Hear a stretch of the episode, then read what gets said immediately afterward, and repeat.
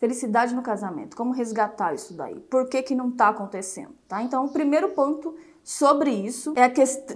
Ligado diretamente com a gratidão mesmo, tá? A gratidão, assim. De tudo. Né? A gratidão pela sua saúde, né? pela saúde do seu marido, a saúde dos seus filhos, pela pelo emprego que vocês têm, pela provisão que vocês têm todos os dias, porque a gente olha e acha que isso tudo é mais do que obrigação a gente ter, né? Tipo assim, a gente não observa esses pontos. E a felicidade anda muito junto com a gratidão, sabe? Elas são amigas íntimas.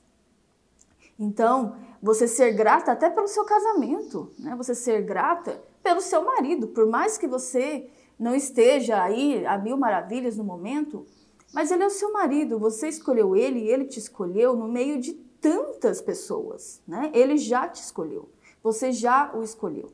Então, às vezes nós focamos muito do que a pessoa é ruim, mas não é, sabe, gente? Você não é ruim, o seu marido não é ruim, é só uma questão de trabalhar os comportamentos errados, tá?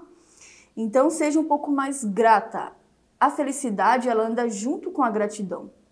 Então, você nunca vai querer melhorar algo pelo qual você não é grato, pelo qual você não é grata, tá? Você nunca vai querer dar atenção para um casamento ou ajudar um marido a melhorar se você não é grata por ter ele ali, por ter a família que você tem.